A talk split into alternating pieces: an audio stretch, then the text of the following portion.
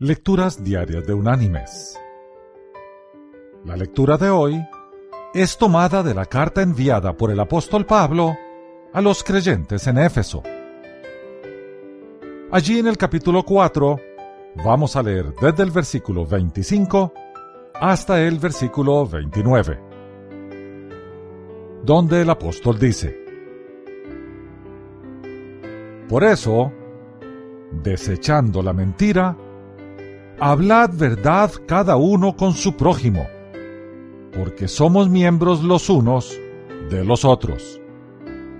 Airaos, pero no pequéis. No se ponga el sol sobre vuestro enojo, ni deis lugar al diablo. El que robaba, no robe más, sino trabaje, haciendo con sus manos lo que es bueno, para que tenga que compartir con el que padece necesidad. Ninguna palabra corrompida salga de vuestra boca, sino la que sea buena para la necesaria edificación, a fin de dar gracia a los oyentes. Y la reflexión de este día se llama El perrito escandaloso cuenta un hombre que cuando era niño, en la granja de su papá, él, su hermano y su padre solían visitar la granja del vecino para compartir productos y trabajo. El vecino tenía un pequeño perro escandaloso que le asustaba mucho. Cuando salía corriendo, su papá y su hermano no huían, pero él sí.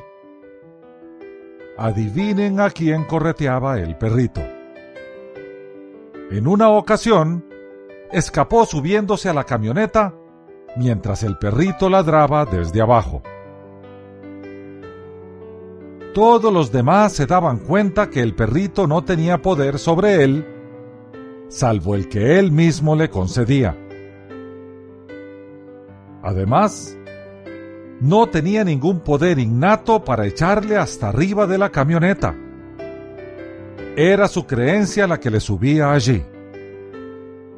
Ese perro lo controlaba al usar su mente, sus emociones, su voluntad y sus músculos, los cuales estaban motivados por su temor. Finalmente se armó de valor y bajó con un brinco de la camioneta.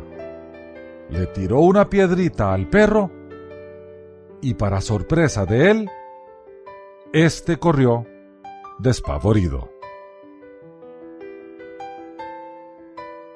Mis queridos hermanos y amigos, las fuerzas del mal, personificadas en el diablo, o como también se le llama luz bella, la serpiente antigua, Satanás, etc., son como el perro escandaloso. Engañan a las personas para que le teman.